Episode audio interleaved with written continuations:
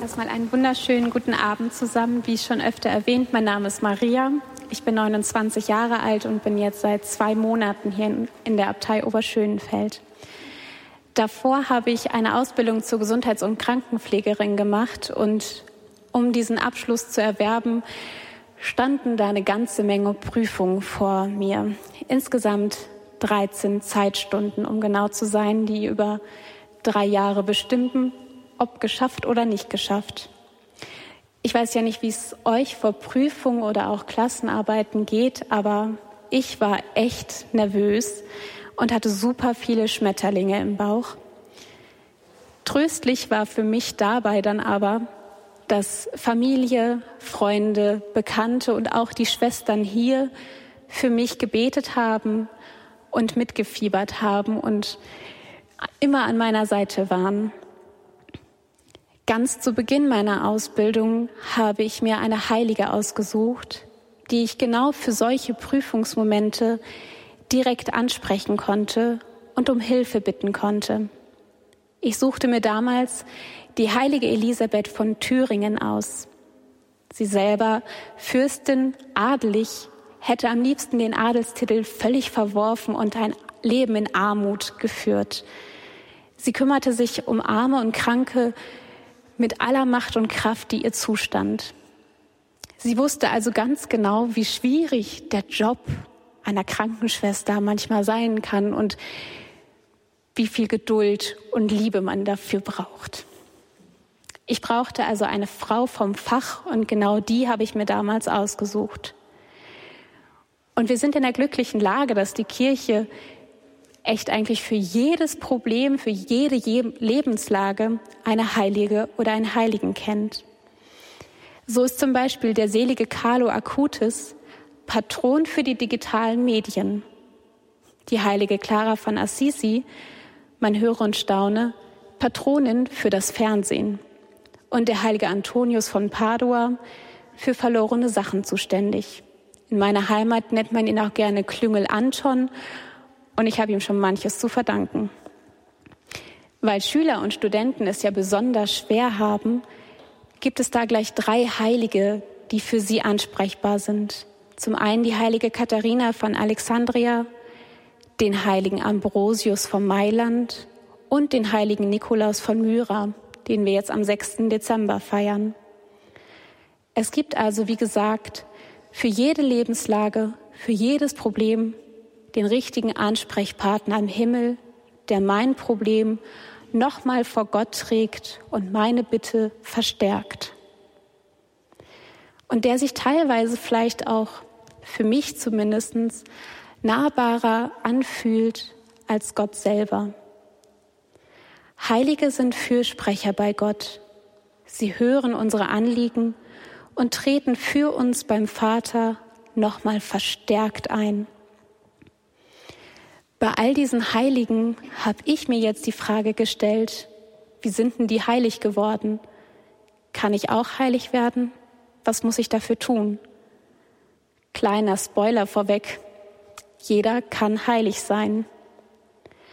Heilige sind zunächst einmal Menschen wie du und ich.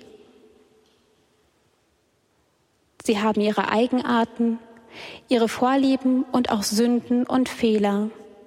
Heilige kommen ganz selten heilig zur Welt. Doch was haben die dann gemacht, um heilig zu werden? Manche, ja, ich gebe zu, manche haben echt große Wunder vollbracht, die ich mir nicht in den kühnsten Träumen auszumalen glaubte, aber die braucht es gar nicht. Heiligkeit beginnt mit dem persönlichen Entschluss. Die heilige Mutter Teresa, die auch vorn auf dem Fenster abgebildet ist, sagte einmal bei einer Vollversammlung der UNO, fassen wir heute in unserem Herzen einen starken Entschluss, ich will lieben. Ich will Überbringer der Liebe Gottes sein. Und Mutter Teresa nutzte wirklich absolut jede Möglichkeit, um diese Liebe, diese Gottesliebe dem Menschen nahezubringen. Sogar das Toilettenputzen machte sie in eben dieser Liebe in dem steten Bewusstsein, ich putze diese Toilette, damit ein anderer Mensch, ein anderer Mitmensch auf diese saubere Toilette gehen kann. Mutter Therese hatte noch eine ganz besondere Heilige in ihrem Team, die Gottesmutter Maria. So verteilte sie an alle, die sie begegnete, und sei es auch noch so kurz, eine wundertätige Medaille. Und die Träger dieser wundertätigen Medaille stehen unter dem besonderen Schutz der Gottesmutter. Sie selbst sagt, dass sie mehr als über 40.000 wundertätige Medaillen an Personen oder auch an Orte verteilt hat, um die Personen, aber auch die Orte der besonderen Fürsprache der Gottesmutter anzuempfehlen. Und ich kann aus eigener Erfahrung sagen, wie hartnäckig Mütter sein können, wenn die was von einem wollen. Und genauso stelle ich mir das auch zwischen der Gottesmutter und Jesus vor. Wenn ich dann zu Maria bete und die Gottesmutter dann vor Jesus steht und sagt, hier, kannst mal hinhören, kannst mal machen vielleicht. Heilig werden fängt also mit dem Entschluss an, die Liebe Gottes überbringen zu wollen. In Liebe die Spülmaschine ein- oder ausräumen, auch wenn ich dazu vielleicht gerade absolut gar keine Lust habe. In Liebe den Platz im Bus oder der Bahn frei zu machen.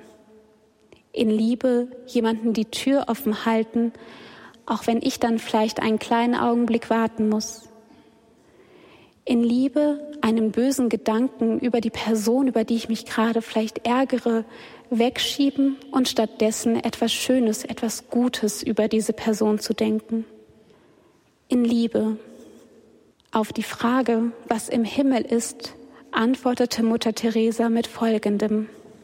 Ich bin nicht sicher, was der Himmel sein wird, aber ich glaube, wenn wir sterben und wenn die Zeit kommt, in der wir gerichtet werden müssen, wird uns Gott nicht fragen, wie viele gute Dinge wir in unserem Leben getan haben, sondern nur, mit wie viel Liebe wir sie getan haben.